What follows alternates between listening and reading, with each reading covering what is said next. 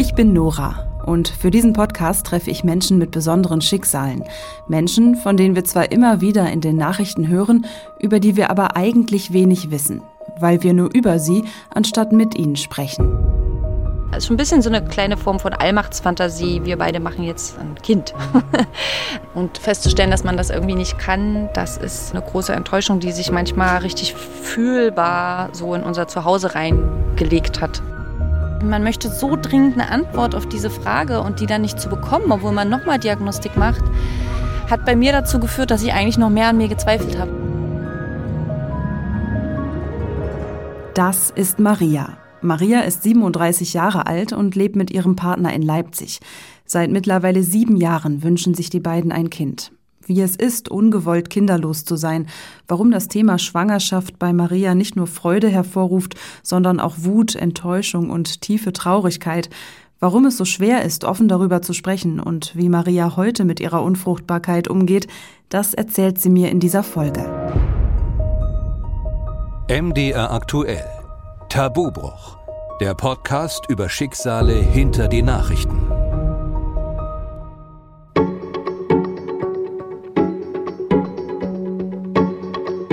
Für viele Menschen gibt es ihn, diesen, ich nenne ihn mal klassischen Lebensplan. Wir werden erwachsen, lernen einen Beruf, treffen unseren Partner oder unsere Partnerin fürs Leben und ja, gründen eine Familie. Ich gebe zu, auch ich hatte diesen Plan. Und Kinder kriegen oder besser gesagt Kinder machen war in meiner Vorstellung das Natürlichste und irgendwie auch Einfachste auf der Welt dass es viele Menschen gibt, bei denen es nicht klappt, dass es Frauen gibt, die trotz Sex ohne Verhütung einfach nicht schwanger werden, das war lange Zeit überhaupt nicht auf meinem Radar. Die Bundesländer wollen Paare stärker finanziell unterstützen, die ungewollt kinderlos sind. Der Bundesrat brachte dazu in Berlin einen Gesetzentwurf auf den Weg. Ab Januar übernimmt in Thüringen eine neue landeseigene Stiftung die finanzielle Förderung von Paaren mit Kinderwunsch. Wie das Gesundheitsministerium in Erfurt mitteilte, sollen Eheleute und Paare gefördert werden, deren gemeinsamer Hauptwohnsitz in Thüringen ist und die auf natürlichem Weg nicht schwanger werden können. Bundesfamilienministerin Giffey will ungewollt kinderlose Paare besser unterstützen. Giffey sagte den Zeitungen der Funke Mediengruppe, Kinderlosigkeit sei kein Makel und kein Tabu. Allerdings habe eine neue Erhebung ergeben, dass sich Paare wegen ihrer Kinderlosigkeit zunehmend stigmatisiert und diskriminiert fühlten hielten. Laut Bundesfamilienministerium ist in Deutschland fast jedes zehnte Paar zwischen 29 und 59 Jahren ungewollt kinderlos. Ich finde, das ist ganz schön viel. Und doch kannte ich lange Zeit niemanden in meinem Umfeld, der davon betroffen war. Zumindest nicht wissentlich. Wie kann das sein? Bei meiner Recherche stoße ich schnell auf eine Selbsthilfegruppe in Leipzig. Ich schreibe eine E-Mail und werde prompt zum nächsten Treffen eingeladen. Ausschließlich Frauen sind an diesem Abend gekommen, alle mit ganz unterschiedlichen Lebens- und Leidensgeschichten. Warum glaubst du, ist das Thema, warum ist es aus deiner Sicht ein Tabu? Weil noch viel zu wenig Frauen darüber reden. ähm, und ich glaube, es reden deswegen viel zu wenig Frauen darüber, weil es noch zu viel Klischees und eben auch Ratschläge, falsche Ratschläge an der falschen Stelle gibt. Also ich glaube, jeder denkt, über das Thema Bescheid zu wissen, in irgendeiner Form so ein bisschen. Ich glaube, ein Tabu ist es wahrscheinlich eher, weil sich keiner damit auseinandersetzen will, weil, weil es schwer zu greifen ist oder sich ja viel Zeit auch dafür genommen werden müsste und das will man wahrscheinlich nicht. Wenn ich darüber rede, merke ich so, da ähm, gerade bei den Menschen, die mir eben auch nahestehen, dass da so eine Ratlosigkeit ähm, ist und auch so ein, die wissen, dass es mir sehr weh tut und ein sehr schweres Thema für mich ist. Und ich glaube, die wissen nicht, wie sie mit mir darüber reden können. Also ich muss von mir aus darüber erzählen. Ich werde sehr selten bis nie gefragt zu dem Thema. Es ist einfach auch ein Tabu, weil es eine sehr, also Mutterschutz und, und, und die Rolle der Frau in der Arbeitswelt und alles drum und dran, das ist sowieso schon sehr vulnerabel, wenn es um sowas geht, gerade auch karrieretechnisch. Und das ist so eine spezielle Form des Schwangerwerdens, weil man es von so langer Hand plant, dass das einfach auch noch eine ganze Weile ein Tabu bleiben wird.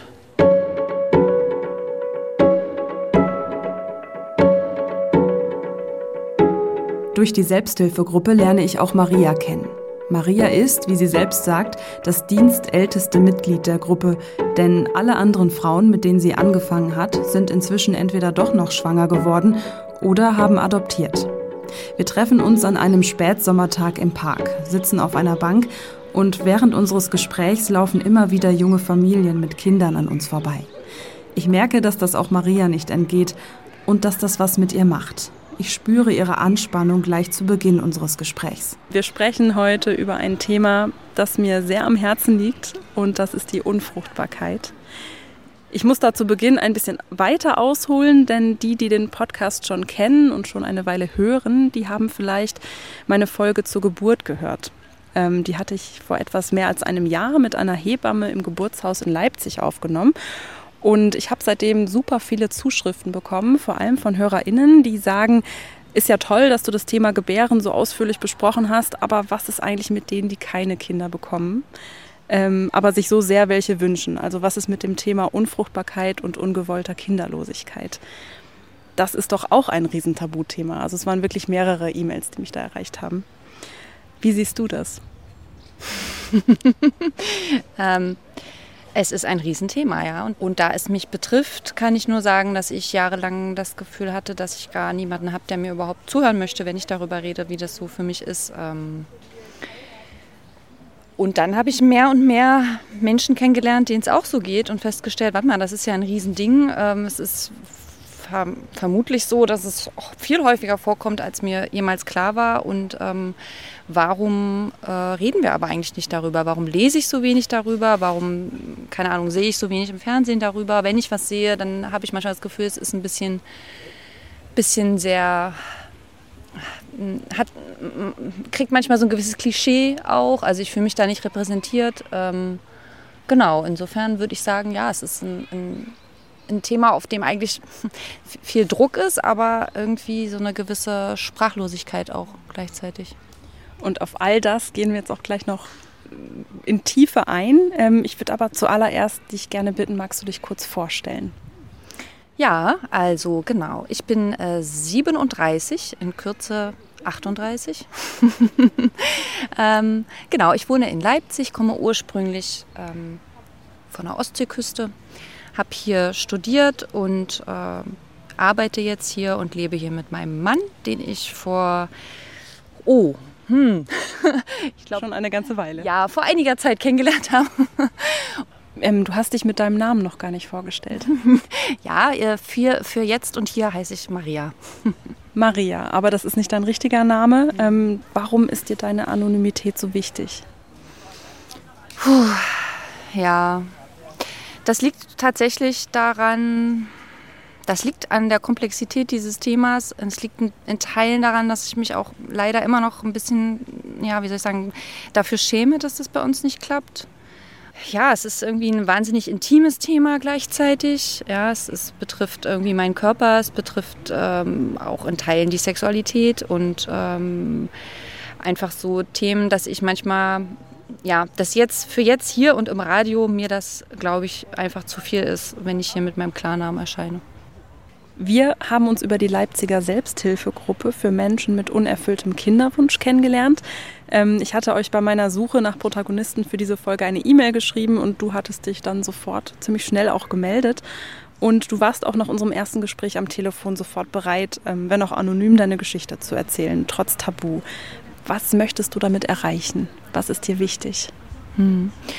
Ähm, ich glaube zwei Sachen. Also einmal möchte ich gerne, dass wir insgesamt mehr darüber sprechen. Also dass, dass Leute, die nicht betroffen sind, ähm, verstehen, dass das nicht ähm, dass das keine Kopfsache ist und dass das auch nicht was ist, was man also sozusagen, oh, äh, es klappt nicht mit dem Kinderkriegen, na gut, dann gehe ich jetzt zum nächsten Punkt meines Lebens über, sondern dass das was ist, was nachhaltig belastet und einen beeinflusst. Und deshalb finde ich es total wichtig, wenn, wenn ähm, ja, alle irgendwie mehr darüber reden.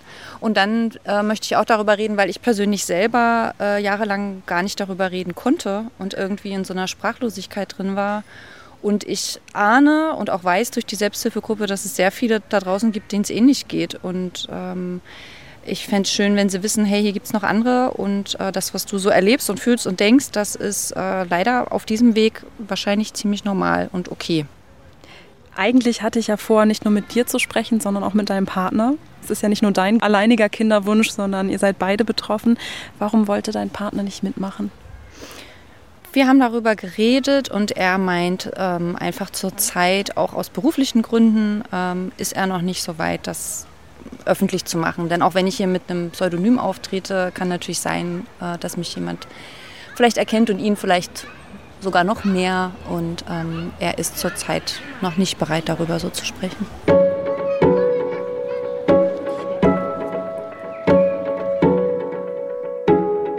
Marias Partner möchte nicht darüber sprechen und Maria selbst nur unter Pseudonym. Das ist schon krass, denke ich, und gleichzeitig kann ich das mehr als gut nachvollziehen. Ich habe lange mit mir gehadert, ob ich in dieser Folge auch meine Geschichte offenlegen möchte, doch am Ende hatte ich das Gefühl, dass es so am ehrlichsten, am authentischsten ist. Auch ich hatte einen etwa sechs Jahre dauernden, unerfüllten Kinderwunsch. Mein Mann und ich haben einen langen Leidensweg hinter uns, zum Glück aber mit Happy End. Unser Sohn ist über eine In-vitro-Fertilisation entstanden und inzwischen zwei Jahre alt. Ich bin also nicht nur die fragende Journalistin in dieser Folge, ich bin auch Betroffene. Euer Kinderwunsch besteht jetzt bereits seit sieben Jahren. Wie hast du damals eigentlich gemerkt, ich bin jetzt soweit, ich möchte ein Kind? Ich war sehr verliebt. ich war total verliebt in diesen Mann, den ich kennengelernt habe. Und ähm, ich persönlich, für mich war immer klar sowieso, dass ich gerne Kinder haben möchte. Schon, schon sehr früh. Ich mag Kinder sehr gerne. ähm, insofern war es eher eine Frage vielleicht für mich, wann ich den Partner treffe, mit dem ich mir das vorstellen kann. Und diesen Partner hatte ich dann getroffen. Und ähm, ich habe von Anfang an tatsächlich bei meinem Mann das Gefühl gehabt, so, oh ja, der, der wäre irgendwie ein toller Papa. Und ähm, ja, genau, wir waren verliebt. Ich dachte, das ist der Mann und ähm, jetzt kann es also losgehen. Und da warst du 30, da wart ihr beide 30? Seid ihr gleich alt? Mein Mann ist ein Jahr jünger. Ah, wie bei mir auch. ja. ja, okay. Ihr wart also Ende 20, Anfang 30. Ja. Ähm, und ihr habt dann einfach losgelegt, sprich nicht mehr verhütet. Genau, ich hatte damals die Vorstellung, naja, jetzt habe ich ja jahrelang verhütet, äh, um eine Schwangerschaft zu verhindern. Also setze ich die Verhütung ab und dann geht es jetzt los mit dem Schwangerwerden. so, so ungefähr war mein, mein Stand der Kenntnis. Und äh, genau, wir haben dann einfach die Verhütung abgesetzt und dann ist aber nichts passiert. Und das ist ja auch das, wo man sich dann normalerweise, es wird einem jedenfalls so suggeriert, wenn man sich so ein bisschen beliest zum Thema Fruchtbarkeit und Schwangerwerden, dass das ja auch ganz normal ist, dass es eine Weile dauern kann. Also man sagt ja, ähm, bis zu einem Jahr kann es durchaus auch dauern, schwanger zu werden. Wann war denn bei euch der Punkt, wo ihr das Gefühl hattet, äh, warum klappt es denn nicht? Also ich bin da nicht so lässig und cool rangegangen, muss ich gestehen weil ich einfach dachte, es funktioniert jetzt. Ich bin ehrlich gesagt nicht drauf gekommen, dass es länger dauern könnte. Bin einfach nicht.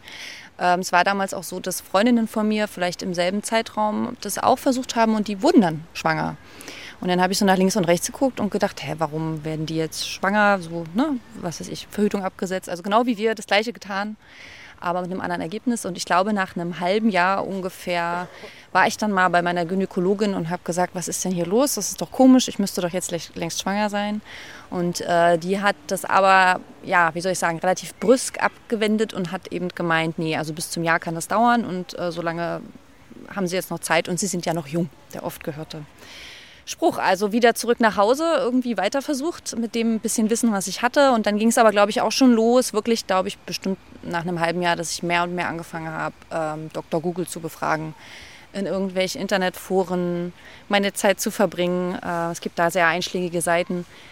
Und zu denken, oh Gott, was machen wir denn jetzt? Und wie war das eigentlich mal mit dem Eisprung und solche ganzen Sachen? Also irgendwie wissen, was ich so latent hatte, aber nicht so tiefgehend, ähm, wie ich es auf jeden Fall jetzt habe.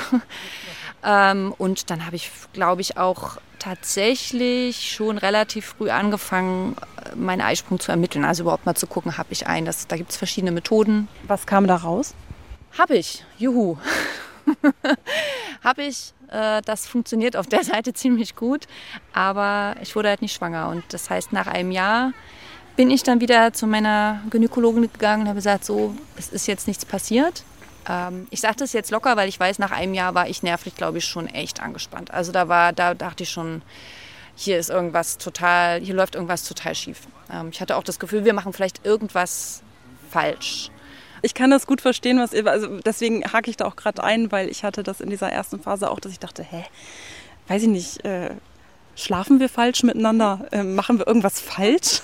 Muss man irgendwie seine Stellung ändern? Oder ich habe auch dann auch irgendwann mal diesen abstrusen Tipp von einer Freundin bekommen, ja, du musst danach dann immer eine Kerze machen. Dann funktioniert es besser. Also kennst du das? Hast du, hast du diese Erfahrung auch gemacht, dass du das Gefühl hattest, hä, warum klappt es bei den anderen? Was, was ist bei uns? Was machen wir falsch? Hast du dir da auch vielleicht auch mal Tipps geholt oder so? Also die Tipps kriegst du, ob du willst oder nicht, das kann ich gleich sagen. ähm, und das kann eben genau die berühmte Kerze sein, dann geht es um Himbeerblättertee und dann geht es um die ganz berühmte Entspannung. Also ich glaube, ich habe vor allen Dingen, ich bin tatsächlich ein Typ, ähm, ich glaube, Entspannung ist jetzt nicht mein zweiter Vorname. Also ich bin einfach im Gegensatz zu meinem Mann, der so ein grundentspannter Typ ist, bin ich einfach nicht total entspannt. Und du kriegst relativ schnell ja zu hören, du sollst dich entspannen. Also habe ich tatsächlich angefangen zu überlegen, oh Gott, ich bin wahrscheinlich einfach nicht entspannt genug. Und ich habe dann meine Freundin angeguckt und dachte, ja stimmt, guck mal, die sind da und da jetzt irgendwie entspannter. Also es ist ein bisschen, ich muss jetzt auch darüber lachen, aber ich habe einfach krampfhaft gesucht, wo ist denn der Unterschied? Was ist denn jetzt der Unterschied? Weil mir war klar, okay, die machen wahrscheinlich nicht alle eine Kerze nach dem Sex und die trinken auch nicht alle Himbeerblättertee. Ähm, ich bin da noch nicht tatsächlich nicht darauf gekommen, dass es was unbedingt was körperliches sein kann, sondern habe irgendwie mir das sehr zu Herzen genommen, dass es irgendwas ist, was wir machen. Ja, also wie du gerade sagst, dass wir vielleicht irgendwie irgendein Geheimnis nicht, dass es irgendwo mal ein Geheimnis gab, stand in irgendeiner Zeitschrift, die ich nicht lese, wie man eigentlich wirklich ein Kind macht. und da gibt es irgendeine Zauberzutat und die vergessen wir einfach, wir Dummies. So habe ich das irgendwie gedacht. Und ähm, ja, es war es war schon damals sehr schmerzhaft, vor allen Dingen äh, ging es eben damals schon los, dass ich so, äh, dass es schmerzhaft ist zu erleben, dass die Menschen, die man sehr, sehr mag, sprich die, die, die Freundinnen, mit denen man was teilen wollte, dass die eben jetzt schwanger werden und dass diese Bäuche wachsen und dass man sich einerseits total freut und andererseits irgendwie ja, Panik kriegt, langsam so Mist, warum, warum ist das jetzt bei mir nicht? Und ähm, ich wollte doch, also ich hatte wirklich so diese Vorstellung, ich wollte doch, dass wir zusammen im Sandkasten sitzen und ich wollte gerne, äh, dass wir zusammen äh, uns Schwangerschaftsklamotten kaufen und Babyausstattung und sowas. Und ähm, ja, das war alles schon in diesem ersten Jahr.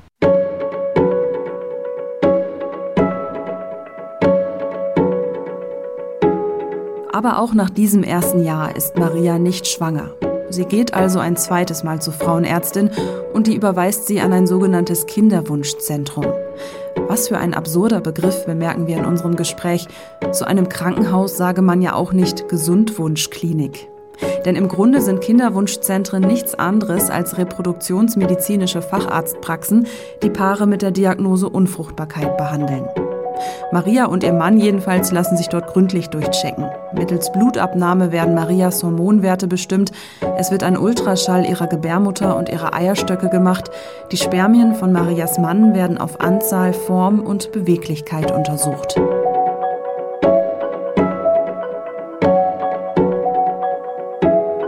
Ich muss ehrlich gestehen, dass mir dort relativ unbehaglich war in dieser Klinik, auch nach einem Jahr, weil ich noch sehr daran festgehangen habe, dass das ja jetzt bei uns so klappen soll. Also mir waren, ich hatte kaum ein Wissen darüber, was dort eigentlich passiert.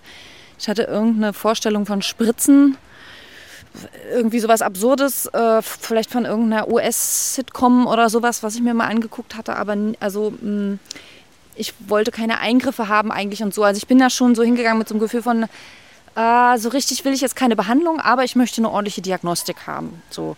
Also haben wir eben diese Standarddiagnose gemacht und dann ist aber was Schönes passiert, nämlich, ähm, dass ich tatsächlich festgestellt habe, dass ich schwanger bin. Also, Ach krass. Mhm. Tatsächlich hat es also nach ein bisschen mehr als einem Jahr dann auf natürlichem Wege geklappt.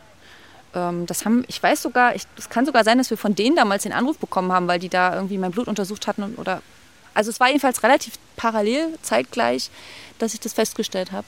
Und das war natürlich ein total toller Moment. Also das war ähm, schön. Nach einem Jahr ähm, auch noch, glaube ich, zumutbar, obwohl, wie ich ja gerade gesagt habe, ich auch schon ganz schön dünnhäutig war.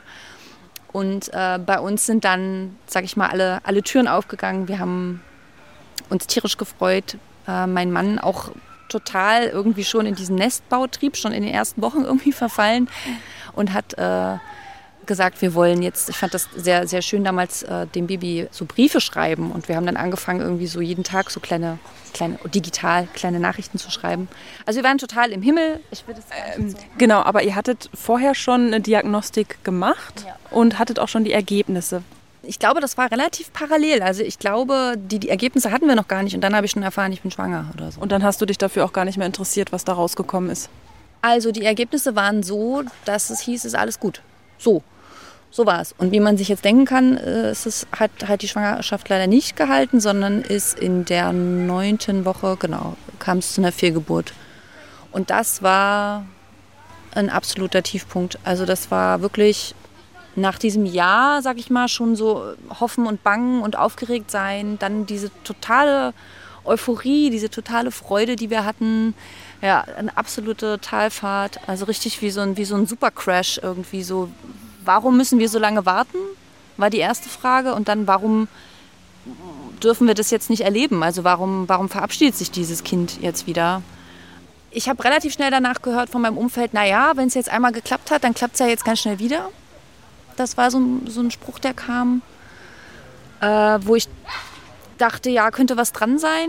Das heißt, wir haben es dann schon erstmal probiert und dann haben wir aber echt eine lange Pause gemacht, weil ich gemerkt habe, ich, ich kann nicht. Also mich hat irgendwie diese Fehlgeburt so mitgenommen. Ist ja auch ein großes Tabuthema. Ne? Also ja. Fehlgeburten, da wird ja auch viel, viel zu wenig aus meiner Sicht drüber gesprochen und das passiert ja einfach sehr, sehr, sehr häufig. Wenn man da mal nachbohrt, dann kriegt man aus meiner Erfahrung relativ schnell viele Geschichten im Freundes- und Bekanntenkreis, mhm. wo es eben auch passiert ist. Okay, also gab es dann eine längere Phase. Wie, wie lange hat das gedauert, wo quasi, ich nenne es jetzt mal Kinderwunsch auf Eis. Wie lang, wie lang war das in etwa? Ich würde sagen, so ein halbes, dreiviertel Jahr. Jetzt auch nicht tierisch lange, aber so, ne, ja, halbes, dreiviertel Jahr Pause und dann haben wir weitergemacht. Inwieweit? Wie, wie habt ihr weitergemacht? Seid ihr dann nochmal zur Kinderwunschklinik gegangen oder was war dann euer neuer Schlachtplan? Naja, mein Gefühl war ja, es hat einmal geklappt und mir wurde gesagt, das ist alles in Ordnung. Sowohl bei mir als auch bei meinem Mann. Also probieren wir es jetzt weiter, natürlich. Denn, wie ich ja auch gerade gesagt habe, ich hatte ähm, halt auch einfach Ängste vor diesen, vor diesen Eingriffen und vor, vor der Klinik und äh, vor diesem Aufgeben der Zweisamkeit, weil eigentlich, äh, wenn die Vorstellung, wir gründen eine Familie oder wir bekommen jetzt ein Kind, das ist ja, glaube ich, für die meisten Menschen erstmal, okay, da ist mein, also mein Partner, meine Partnerin und ich und wir beide machen jetzt in Intimität zu zweit ein Baby, so wie man sich das eben vorstellt. Und ich wusste ja in dem Moment, wo wir in diese Klinik gehen, kommen plötzlich Leute von außen, die da irgendwie mitmachen und das ist irgendwie gar nicht mehr intim. Und da habe ich mich sehr lange vorgesträubt. Ich habe das ähnlich empfunden tatsächlich. In dem Moment, wo wir den Fuß in die Kinderwunschklinik gesetzt haben, war das auf einmal medizinisch und es war biologisch und hatte nichts mehr mit Romantik und Zärtlichkeit zu tun, sondern es war wirklich nur noch so ein medizinischer Akt. Und das ist ja auch dann in dem Moment auch ein gewisses Loslassen von diesem Idealbild, was man hat. Und das ist auch nicht so einfach. Okay, das heißt, ihr habt es eine Weile weiter einfach so probiert. Gab es sonst irgendetwas, was ihr anders gemacht habt, gemacht habt? Ich ich weiß nicht, Stichwort Nahrungsergänzungsmittel kann man ja nehmen, die die äh, Fruchtbarkeit steigern sollen. Es gibt ja Kinderwunschtees, es gibt so viel. Also wenn man erstmal anfängt, sich damit zu beschäftigen, habe ich manchmal das Gefühl, es ist auch ein Riesenmarkt, ähm, der einem vorgaukelt, man kann ganz viel selber unternehmen, damit man schwanger wird. Hast du dich damit auch beschäftigt? Klar. ja, äh, also ich habe ja vorhin schon gesagt, ich habe äh, am Anfang schon angefangen mit diesen Foren und durch diese Foren stößt man dann relativ schnell auf irgendwelche Tipps eben zu Tees und Nahrungsergänzungsmitteln und allem Möglichen. Habe also versucht selber irgendwie mit Nahrungsergänzungsmitteln äh, mit Tees, mit, oh Gott, ich weiß es gar nicht mehr, mit irgendwelchen Massagen, also mit, mit irgendwelchen natürlichen Mitteln ähm, meine Fruchtbarkeit zu steigern. Habe irgendwelche Lebensmittel, auch mein Mann und mir, was weiß ich, da liest man irgendwas. Ich, weiß ich nicht, Spargel und Knoblauch und ich, ich weiß es nicht. Ja, es gibt so gewisse Sachen. Ähm, ich habe mich da auf jeden Fall in so eine totale Suche auch reingesteigert irgendwann und habe gedacht, ich finde das Wundermittel. Das eine Wundermittel findet Maria natürlich nicht. Denn wie kann es ein Mittel für etwas geben, was so viele verschiedene Ursachen haben kann? Von Unfruchtbarkeit spricht man dann, wenn ein Paar trotz regelmäßigem, ungeschütztem Sex innerhalb eines Jahres nicht schwanger ist. Die Gründe liegen dabei zu gleichen Teilen bei der Frau oder beim Mann oder bei beiden zusammen. Es kann sein, dass die Frau keine oder nur wenige Eisprünge hat oder dass ihre Eileiter verklebt sind aufgrund einer zurückliegenden Chlamydieninfektion. Beim Mann sind meist zu wenige, zu wenig bewegliche oder schlecht geformte Spermien die Ursache. Doch all das trifft auf Maria und ihren Mann nicht zu. Deshalb probieren sie es weiter, ganze drei Jahre lang. Als sie 35 ist, gehen sie erneut in die Kinderwunschklinik. Am Ende steht die Diagnose idiopathische Sterilität, was nichts anderes bedeutet als, wir wissen nicht, woran es liegt. Wie hat sich das denn dann für euch in dem Moment angefühlt? Also ihr geht nach all der Zeit nochmal in die Kinderwunschklinik, ihr macht nochmal eine Diagnostik mit verschiedenen Methoden, dann wird euch nach wie vor gesagt, äh, wir wissen nicht, woran es liegt. Wie hört's? Also wie, wie fühlt sich das an, nach wirklich so einem jetzt ja schon langen Leidensweg zu hören? Keine Ahnung, woran es liegt. Also wie, wie fühlt man sich da? Ich habe fast das Gefühl, dass es leichter ist, wenn man, wenn man eine Ursache hat.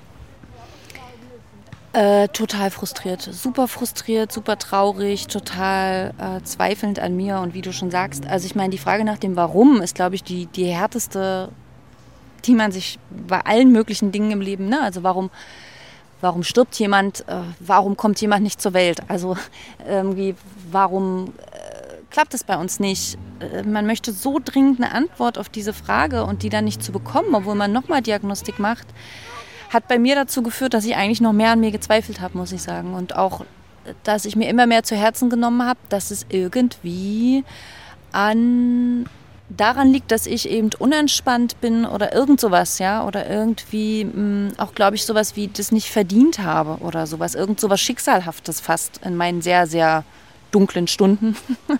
ähm, wichtig ist mir aber auch zu sagen, das ist jetzt auch nicht so, dass ich nun all die Jahre komplett und 24 Stunden am Tag nur darüber nachgedacht habe. Ja, also es ist bei diesem, es ist so, ich habe diesen Wunsch und das ist belastend, dass er nicht erfüllt ist und es gibt auch gute Tage dazwischen.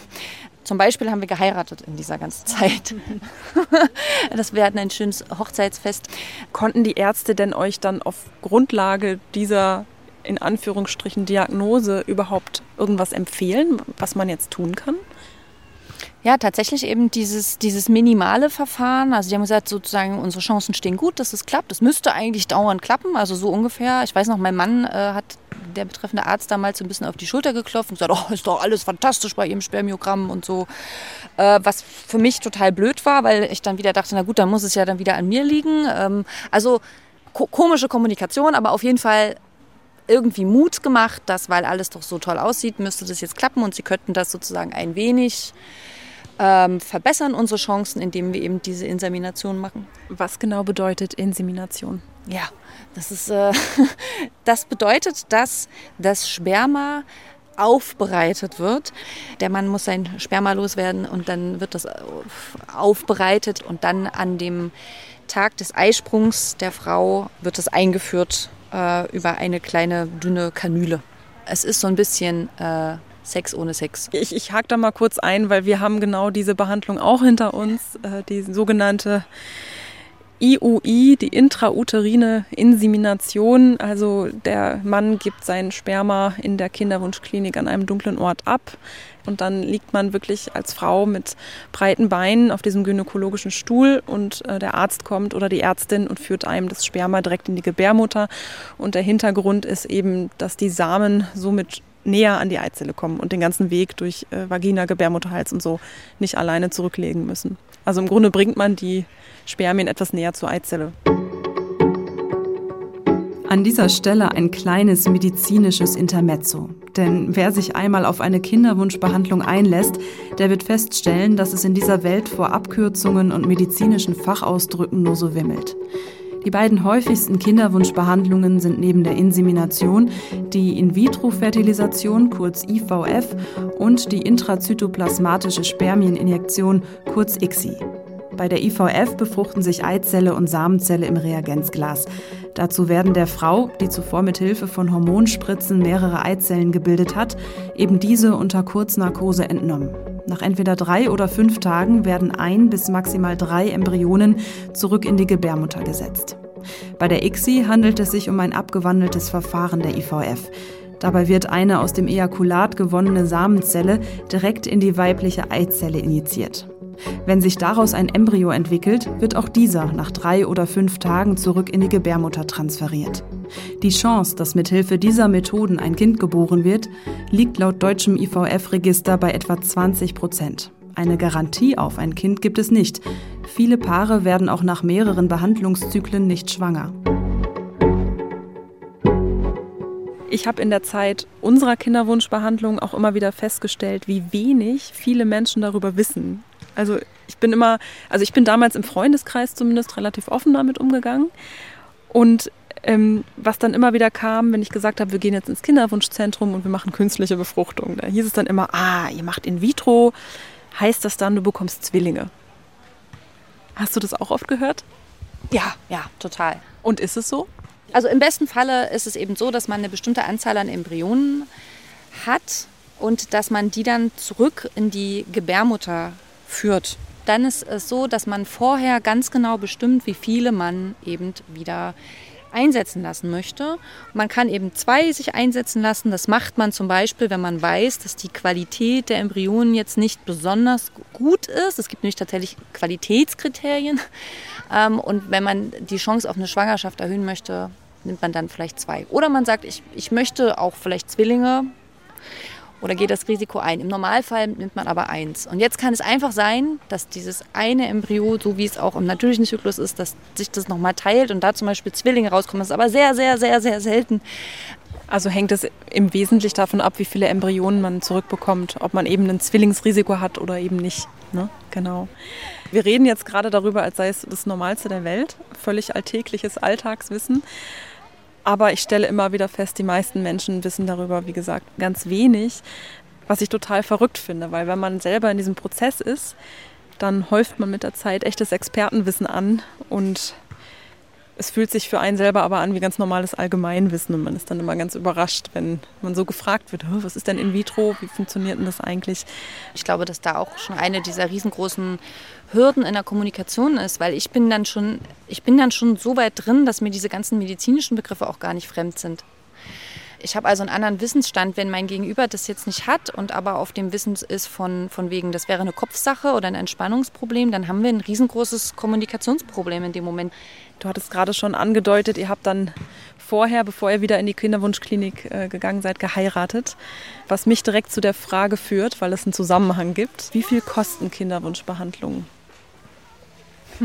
Ist tatsächlich auch unterschiedlich davon, was man eben macht. Also ich habe tatsächlich vorhin mal was in der Hand gehabt.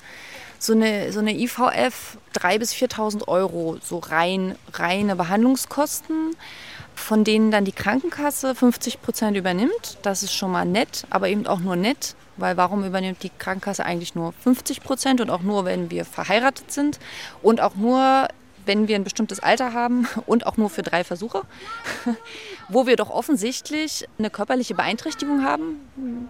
Ja, also es ist ja offensichtlich nicht so, dass das hier ein, dass das, wie soll ich sagen, eine Schönheits-OP ist, die wir vornehmen lassen, sondern wir möchten gerne Familie gründen und aus körperlichen äh, Ursachen klappt das nicht. Deshalb ist es für mich eigentlich eine ziemliche Schikane, dass man dann nur 50 Prozent kriegt. So, dann hat man erstmal Geld abgenommen bekommen. Dann gibt es aber auch diverse Zusatzleistungen, die einem niemand abnimmt und die auch niemand bezuschusst, die aber durchaus nötig sein können. Zum Beispiel, wenn man die Embryonen einfrieren möchte. Das klingt jetzt vielleicht auch für manche ganz komisch. Wieso friert man da Embryonen ein? Für mich ist das auch immer noch irgendwie komisch, aber das ist einfach so, dass man nicht so häufig so eine hormonelle Stimulation machen möchte, weil das eben auch anstrengend ist ähm, und aber relativ viele Embryonen produzieren möchte und die in der Zwischenzeit ja weiter wachsen würden. Damit sie das nicht tun, friert man sie ein. Das ist eine relativ teure Leistung, die einen niemand abnimmt. Hat denn jedes Paar, was verheiratet ist, Anspruch äh, auf Unterstützung der Krankenkasse? Äh, nur jedes heterosexuelle Paar. Das ist schon mal ja, bizarr irgendwie und auch nur in einem bestimmten Alter. Es gibt eine Altersgrenze. Die Frau darf nicht älter als 40 sein, der Mann darf ein Stück älter sein. Es ist auf jeden Fall für jedes Paar, was diese Behandlung in Anspruch nehmen möchte, nicht nur es ist eine, also es ist nicht nur eine psychische und körperliche Herausforderung, sondern auch eine bürokratische. Ne? Also viele heiraten dann mal eben schnell ähm, trotzdem muss man vieles eben auch selbst bezahlen. Die Krankenkasse übernimmt nicht alles, immer nur ein Teil.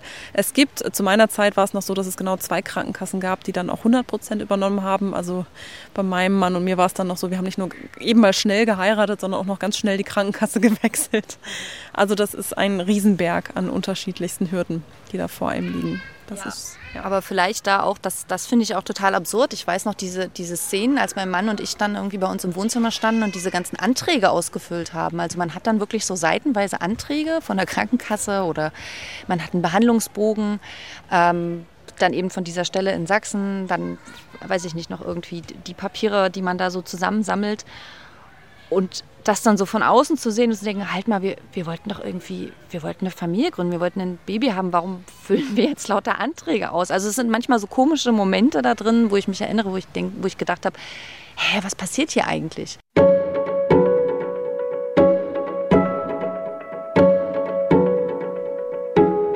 Genau diese Frage habe ich mir damals auch oft gestellt.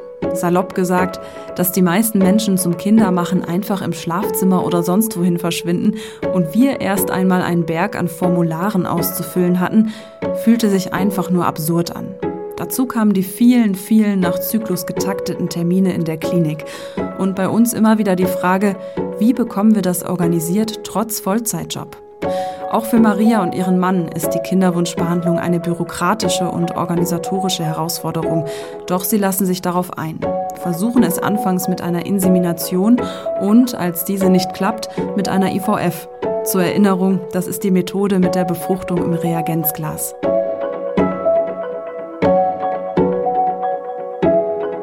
Mit welchen Gedanken, Erwartungen und Gefühlen seid ihr dann in diese Behandlung gestartet?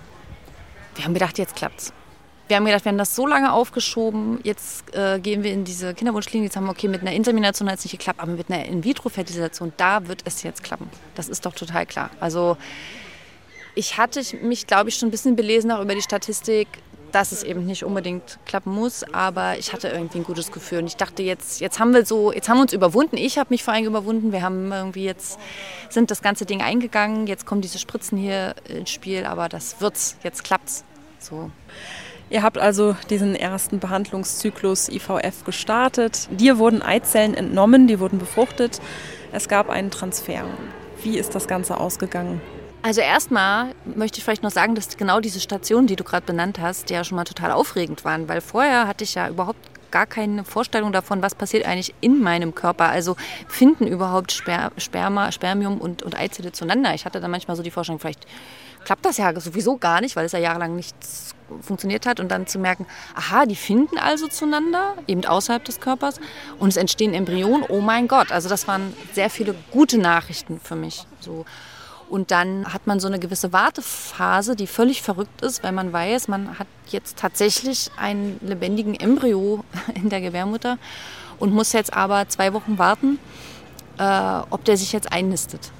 Und das ist eine total verrückte Zeit, weil gefühlt, also so viel Wissen hast du ja sonst nicht. Wenn du es auf natürlichem Weg probierst, dann denkst du ja, vielleicht hat sich was befruchtet und vielleicht nistet sich gerade was ein, aber es ist eben sehr viel Innenschau. Und jetzt weißt du plötzlich, okay, da ist jetzt wirklich ein Embryo eingesetzt worden, der muss sich jetzt einnisten. Du kriegst noch ein paar Medikamente, die das äh, vielleicht ein bisschen beeinflussen können. Also Progesteron ist es vor allen Dingen. Und äh, dann natürlich auch da habe ich auch versucht mit irgendwelchen Teechen oder irgendwelchen Getränken, ich glaube Granatapfelsaft oder irgend sowas, das noch zu beschleunigen. Es ist aufregend und auch zermürbend und äh, hat dann bei uns eben darin geendet, dass leider sich nichts eingenistet hat. Ich habe dann sehr pünktlich einfach meine Periode bekommen. Oh. Mhm. Also wieder ein Tiefpunkt, nehme ich mal an. Ja, also klar, wir haben uns überwunden, wir haben das gemacht, ich war voller Vorfreude und dann hat es wieder überhaupt nicht geklappt.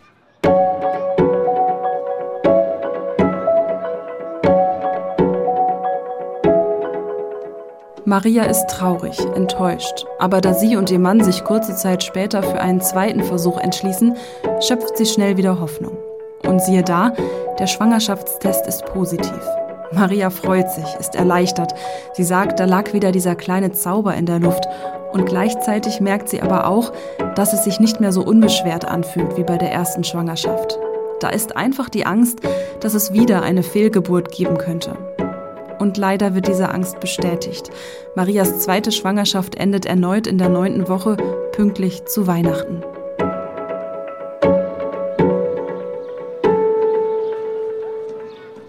Schon nach der ersten Fehlgeburt hat sich Maria therapeutische Hilfe gesucht. Und die Therapie ist auch das, was ihr jetzt wieder ungemein hilft. In dieser Zeit stellen sie und ihr Mann sich auch immer wieder die Frage, was, wenn unsere Behandlung nicht klappt? Hin und wieder taucht der Gedanke auf, dass es ja immer noch die Möglichkeit gäbe, ein Kind zu adoptieren. Beide sind prinzipiell offen dafür, aber einfach noch nicht bereit, ihren Wunsch nach einem leiblichen Kind aufzugeben. Ich habe selbst die Erfahrung gemacht, dass Kinderwunschbehandlungen nicht nur körperlich belastend sind, wegen der vielen Medikamente, die man zu sich nehmen muss, ähm, bürokratisch belastend, ne, die ganzen Anträge, die zu stellen sind für die Krankenkasse und so weiter, sondern dass sie auch dazu krass belastend sein können für die eigene Psyche und für die Partnerschaft. Wie ging es dir psychisch in dieser Zeit? Wie ging es deinem Partner? Mm, also es ist auf jeden Fall belastend gewesen für mich, aber zu keinem Zeitpunkt so schlimm, wie ich es mir, glaube ich, mal ausgemalt habe. Und auch nicht so, dass ich sagen würde, um Gottes Willen, das, das kann man, das kriegt man nicht hin. Ich hakel einfach deshalb darauf herum, weil ich eben selber die Erfahrung gemacht habe, wie sehr das eine Partnerschaft belasten kann. Stichwort Sexualität. Da war unsere Erfahrung, wir waren so drin in diesen durchgetakteten Behandlungszyklen. Also ich habe teilweise damals meine Redaktionsdienste, die ich gemacht habe, ähm, nach meinem Zyklus geplant. Wir hatten damals noch eine Fernbeziehung über 600 Kilometer. Mein Mann ist dann zum Eisprung teilweise durch die halbe Republik geflogen. Das ist, erscheint, wenn man sich das heute überlegt, völlig absurd. Da ist natürlich für unbeschwertes Miteinandersein irgendwann überhaupt kein Platz mehr. Also, wenn ich jetzt wirklich ganz brutal offen bin, zum Ende unserer Behandlung lief bei uns wirklich gar nichts mehr im Bett. Es ging einfach nicht mehr. Wie, wie ging es euch? Die Libido leidet schon sehr darunter. Es ist einfach ein bisschen so für mich, zumindest während der Behandlung gewesen, mm, dass ich so ein bisschen mein Körper oder das Gefühl für meinen Körper wie so ein bisschen verloren habe. Ja? Also der Körper war dafür da, zumindest in der Behandlung, behandelt zu werden und nicht Lust zu empfinden. Das ist einfach irgendwie, passt das nicht gut zusammen, sodass das auch ein Thema bei uns war.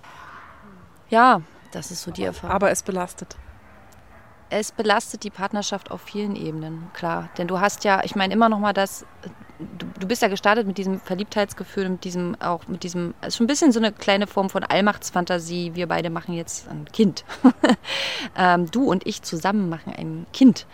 Und festzustellen, dass man das irgendwie nicht kann, das ist äh, eine große Enttäuschung, die sich manchmal richtig fühlbar so in unser Zuhause reingelegt hat. So ist mein Empfinden. Also sowas wie wir sitzen abends zusammen und gucken vielleicht einen, einen, einen schönen Film und hm, vielleicht ist da eine Szene, wo eine Familie mit, mit einem Kind durchläuft oder wir hören die Nachbarskinder oder irgend sowas und plötzlich wird es, ohne dass wir das aussprechen, wird es irgendwie zwischen uns klar, ah ja, das wollten wir eigentlich und das, das ist gerade nicht da. Also ob du willst oder nicht, dieses Thema legt sich auf diese Partnerschaft und das ist auf jeden Fall wichtig, in allen Belangen das auch immer mal anzusprechen.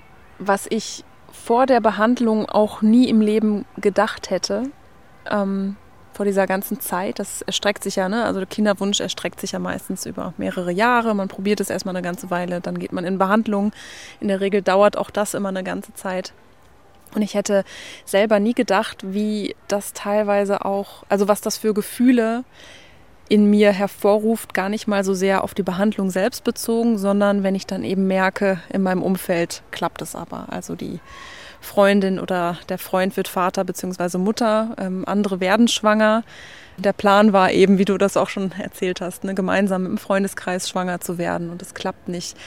Wie ging es denn, wenn du dich da nochmal versuchst zurückzuerinnern an die letzten Jahre? Wie ging es dir in dem Moment, wo du vielleicht gerade wieder in einem Behandlungszyklus stecktest und die Nachricht bekommen hast, Freundin XY, Kollegin XY ist schwanger?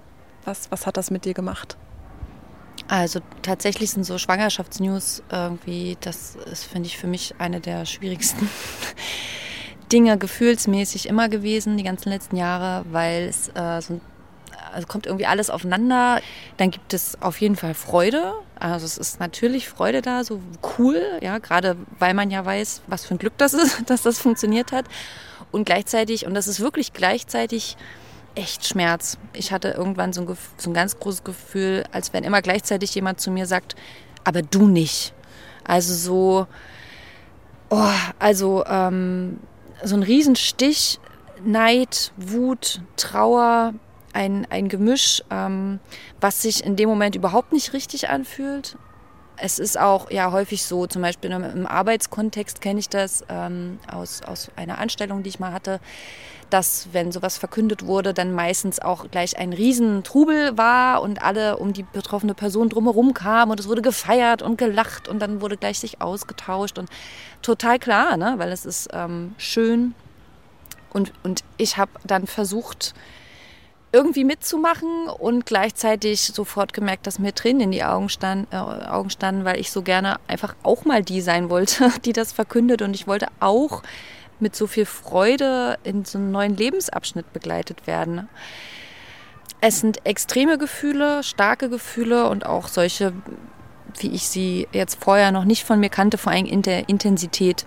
Es ist eine schöne Nachricht und gleichzeitig ist es eine, die einem wirklich das Herz rausreißen kann. Und gleichzeitig ist es ja so, wer möchte denn bitte als neidisch abgestempelt werden? Und das ist ja auch, das ist ja, das, das gehört sich ja einfach nicht an. Ne? Also das ist genau das, ähm, ich, ich, wo du das erzählst, erinnere ich mich gerade an eine Situation, dass ich öfter dann mit meinen Kollegen auch in der Kantine essen war und dann wurde eben eine Schwangerschaft verkündet oder auch ganz unabhängig von der Schwangerschaft. Alle in meiner Redaktion hatten kleine Kinder und dann, was war natürlich Thema beim Mittagessen? Die kleinen Kinder, ne?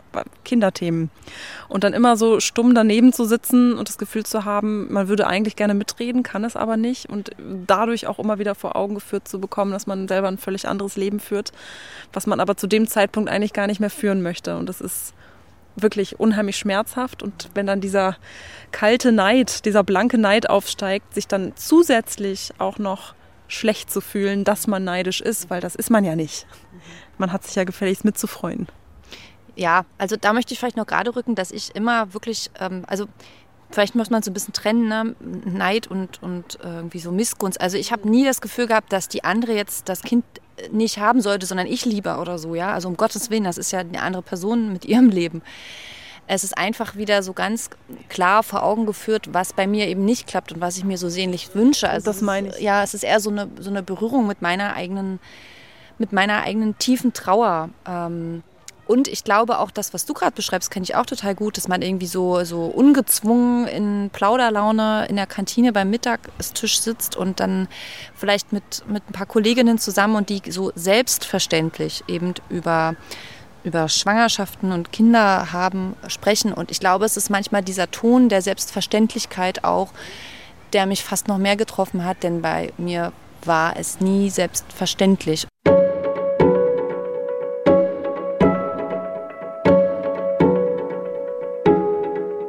Wie umgehen mit all diesen Gefühlen? Neid, Wut, Enttäuschung, tiefe Trauer, dann wieder Hoffnung, Vorfreude, Zuversicht und dann wieder Enttäuschung und Trauer. Auch ich kenne diese Gefühlsachterbahn und ich weiß noch, wie schwer es mir damals fiel, die passenden Worte dafür zu finden. Maria geht es nicht anders und sie fängt an, über ihren Kinderwunsch zu schreiben. Auf Instagram startet sie einen Account mit dem Titel Meine unfruchtbaren Tage. Dort veröffentlicht sie ihre Gedanken, gibt Einblicke in ihr Gefühlsleben, klärt auf zur Unfruchtbarkeit. Es ist ein Rausschreiben aus dieser Sprachlosigkeit, sagt sie, und dabei merkt sie, dass sie nicht alleine ist. Inzwischen hat ihr Account etwas mehr als zweieinhalbtausend Follower. Einige ihrer Posts werden zigfach kommentiert, meist von Frauen, die dasselbe durchmachen. Hier ein paar Auszüge. Ich soll mich entspannen, den Druck rausnehmen. Du bist so eine Stresserin. Das ganze Cortisol hat negative Auswirkungen auf deinen Hormonhaushalt. Dein Uterus wird weniger durchblutet. Ganz schlecht für Schwangerwerden. Also öfter mal eine Pause einlegen. Länger schlafen, besser schlafen. Yoga machen, meditieren. Nicht zu viel Alkohol, dafür viel frische Luft. Bewusste Auszeiten nehmen, vielleicht die Arbeitszeit reduzieren, aber bitte möglichst normal weiterleben. Jetzt nicht alles auf Pause stellen. Du bist mehr als dein Wunsch. Fahr in den Urlaub und denk nicht so viel daran, dann klappt das schon. Ich soll meine Temperatur messen, jeden Morgen und auf Ovulationstests urinieren, ebenfalls morgens. Kennst du NFP? Check mal deine Hormone, aber nicht die üblichen. Geht nur beim Spezialisten. Die Wartezeit für einen Termin beträgt derzeit ein halbes Jahr. In vier Wochen bekommen Sie die Untersuchungsergebnisse. Du wirst aber auch nicht mehr jünger, ne? Die Uhr tickt. Wie oft schlafen Sie eigentlich miteinander? Hast du mal deinen Zink-Eisen-XY-Speicher kontrollieren lassen? Der ist sehr, sehr wichtig für die Fruchtbarkeit. Nimm unbedingt diese Nahrungsergänzungsmittel. Bereits hunderte zufriedene Kundinnen zum Abo hier entlang. Ich soll mich untenrum frei machen, ein Stück weiter vorrücken bitte, locker lassen, die Arme, die Ärmel hochrollen. Welche Vene nehmen wir denn dieses Mal? Ist nur ein kleiner Pieks gleich geschafft. Ich soll dieses Medikament morgens spritzen und das andere abends, immer zur gleichen Uhrzeit. Dazu diese Tabletten. Bitte den Aufklärungsbogen ausfüllen, Routineeingriff, nur minimale Risiken, Kurznarkose. Wir sehen uns alle zwei Tage zur Kontrolle. Frau Doktor ist heute leider nicht da. Auf Geschlechtsverkehr sollten Sie während der Behandlung verzichten. Geben Sie die Hoffnung nicht auf. Wir kriegen Sie schwanger. Ich traue mich gar nicht zuzugeben, wie sehr mich das alles stresst, denn dann sagst du vielleicht, ich soll mich einfach mal entspannen. Du siehst, ich habe Gänsehaut. Ich konnte es selber kaum gut lesen gerade. Ja. Hast du das alles wirklich so erlebt? Ich habe das alles gehört. Das sind alles Sachen, die mir im Laufe der Jahre gesagt wurden. Und immer bevor ich überhaupt selber vielleicht drei Sätze mal sagen konnte. Also weil das Problem mit den Ratschlägen ist nicht mal nur, dass es Ratschläge sind, sondern dass sie kommen, bevor ich überhaupt angefangen habe zu reden. Ich wollte, ich habe vielleicht nur gesagt, bei uns klappt es nicht. Ja? Oder wir sind gerade in der Kinderwunschbehandlung und dann rieselt es genau das runter. Ja. Mhm. Ich würde gerne eine, eine Art von Ratschlag rauspicken, den ich tatsächlich auch sehr, sehr, sehr häufig gehört habe ähm, dieser ja, Ratschlag mit dem Stress, Stress rausnehmen. Ähm, dieser Satz, ne, also es klingt wirklich, ich, also es hat mich so getriggert, als ich das zum ersten Mal gelesen habe. Ähm, du bist zu gestresst, Nora, lass mal los, lass deinen Kinderwunsch los, dann klappt das schon. Was genau ist denn dran an diesem Ratschlag? Also welche Auswirkungen hat Stress denn tatsächlich aufs Schwangerwerden? Also mir ist noch keine Studie irgendwie in die Hände gekommen und ich habe mich jetzt wirklich ziemlich viel damit auseinandergesetzt in den Jahren. Ich hatte ja Zeit, äh, die belegt, dass es einen Zusammenhang gibt zwischen übermäßigen oder zwischen Stress und ähm, einem unerfüllten Kinderwunsch. Ähm, Stress ist überhaupt mal so ein Wort. Wir haben alle Stress in unserer Welt. Ähm, es gibt nachweislich auch Frauen, die unter sehr viel stressigeren Situationen Kinder zur Welt bringen, schwanger sind. Ähm, das ist einfach so eine ich sag mal, so, so, eine, so eine Generalkeule, die da irgendwie geschwungen wird. Und die passt auch auf jeden, denn ich glaube, wir alle in unserem Leben kennen stressige Situationen. Und es ist unmöglich, ein komplett stressfreies Leben zu haben. Also wenn das jetzt sozusagen die Maxime wäre. Es gibt dazu Studien, es gibt, es, wenn, wenn ein, ein Kinderwunsch sich über längere Zeit nicht erfüllt, dann hat das körperliche Ursachen und nicht Stressursachen. Es ist keine Kopfsache. Und doch hörst du immer wieder solche Kommentare. Ich habe sie lange Zeit gehört. Also ich will den Menschen, die solche Ratschläge geben, gar nichts Böses unterstellen. Die sind ja in allen Fällen, also in den meisten Fällen gut gemeint. Aber wie, wie fühlt sich das dann für dich als Betroffene an, sowas ständig zu hören? Naja, erstmal fühlt es sich so an, eben als dürfte ich selber gar nicht darüber reden. Also als würde mir jemand anders dauernd sagen, wie ich mich jetzt fühlen sollte oder was ich jetzt tun sollte, was ich jetzt vermeiden sollte, aber gar nicht. Also wie geht es mir denn wirklich? Ich habe das ja versucht in dem Post auszudrücken, dass da so viel auf mich einprasselt. Natürlich ist das alles dann irgendwann stressig, aber Stress ist ja nicht die Ursache dessen. Und ähm, ich fühle mich so ein bisschen wie mundtot gemacht, so ein bisschen so wie, ja, ja, wir wollen das irgendwie gar nicht hören, was du zu erzählen hast, du stresst dich einfach, ja, so als würde meine, meine Perspektive nicht zählen. Das ist ein so ein großes Problem. Und dann weiß ich aber auch, dass ich es mir sehr, sehr lange wirklich zu Herzen genommen habe, in dieser Suche nach einer Antwort, warum klappt das jetzt nicht, auch zu forschen, naja, vielleicht stresse ich mich zu sehr. Und ich habe, oh mein Gott, ich habe wirklich sehr viele Anti-Stress-Sachen gemacht. Ich habe sehr lange meditiert. Wunderbar, kann ich auch jedem empfehlen. Ganz fantastisch. Und ich habe MBSR-Kurse besucht und ich habe meine Arbeitszeit reduziert und habe wirklich gedacht, ähm, das hilft jetzt. Also ich habe mich sozusagen selber auch ein bisschen daran geklammert, an diese Idee, das könnte jetzt Stress sein. Ja. Im Nachhinein denke ich, oh Gott, ähm, da habe ich aber kostbare Zeit verloren, ähm, die ich mal hätte in Diagnostik vielleicht äh, stecken können. Mir ist es total wichtig zu sagen an alle, die jetzt zuhören, Stress ist nicht der Grund, weshalb jemand nicht schwanger wird. Nein. Warum sind Ratschläge dieser Art aus deiner Sicht problematisch? Naja, es gibt diesen schönen Spruch, Ratschläge sind auch Schläge. Ratschläge helfen nicht, sondern was hilft, ist gehört zu werden. Ich würde gerne lieber jemanden haben, der mir zuhört, als jemand, der mir einen Ratschlag gibt. Das ist halt wie ein Urteil über mich hinweg und gar kein Gespräch auf Augenhöhe mit mir.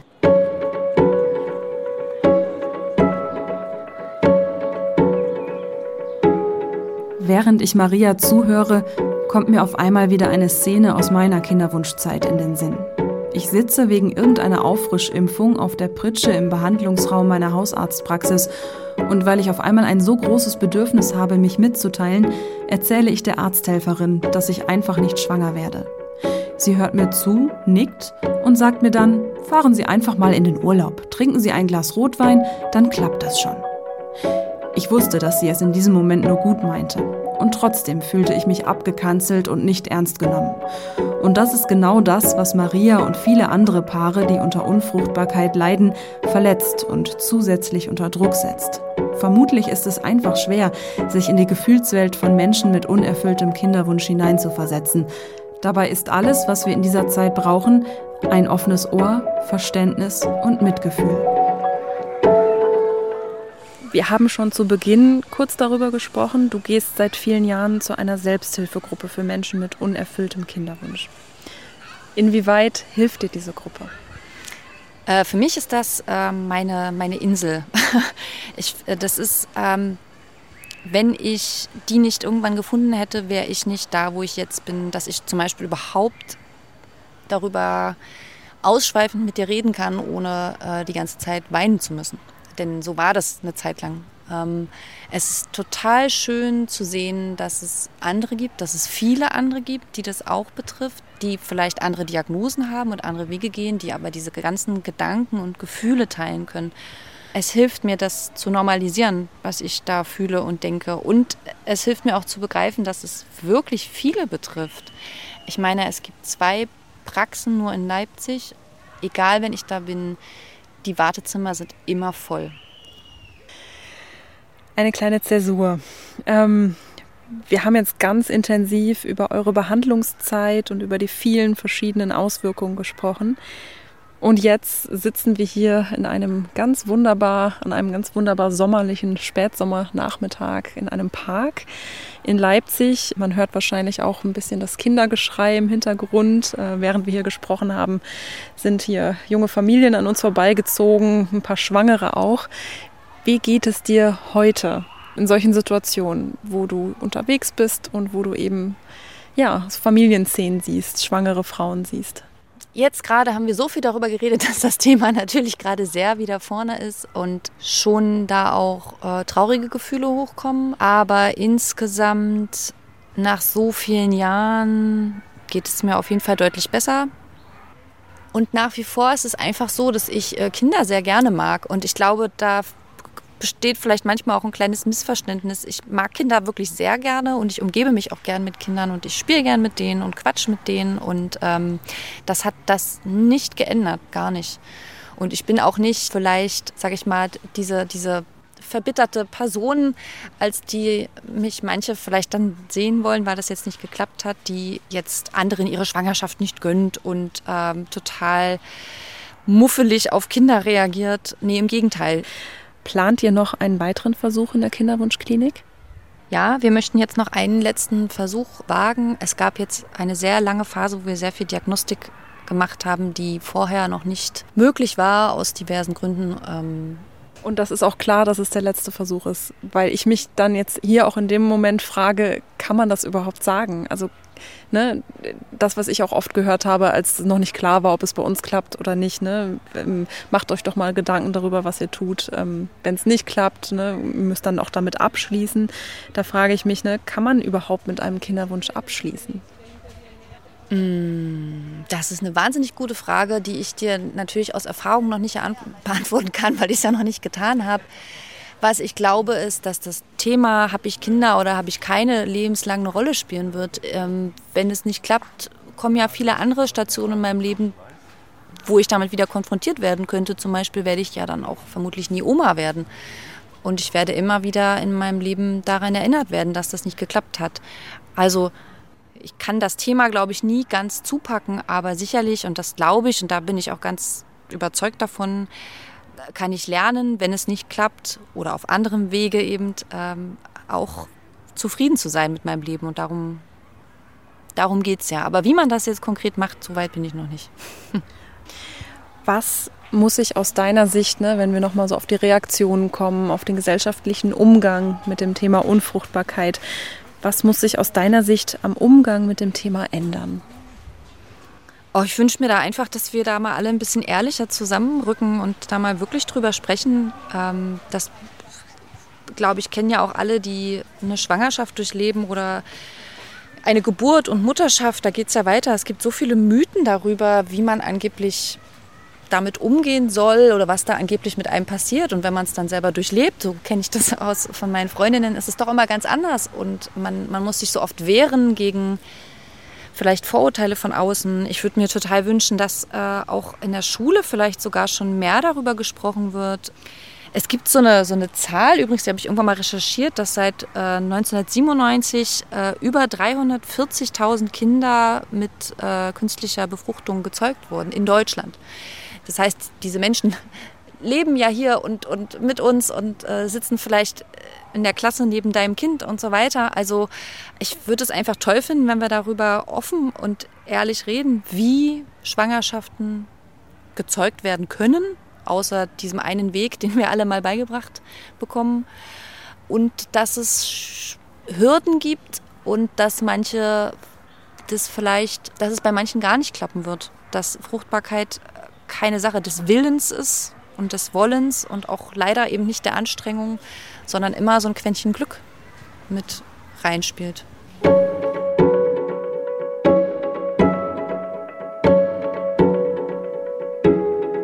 Ja, da hat Maria recht.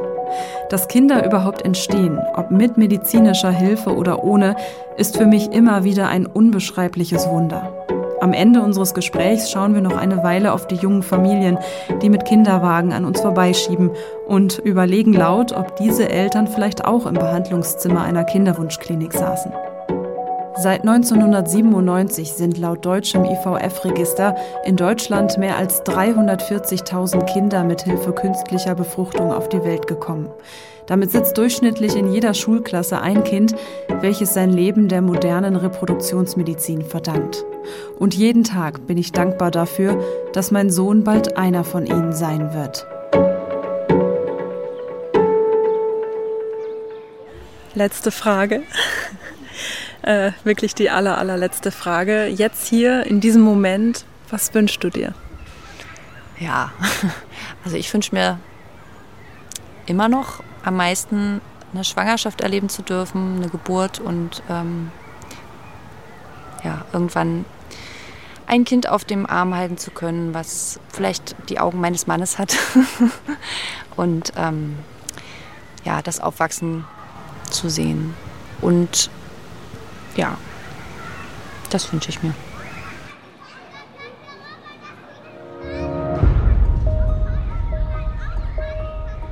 Willst auch du uns deine Geschichte erzählen?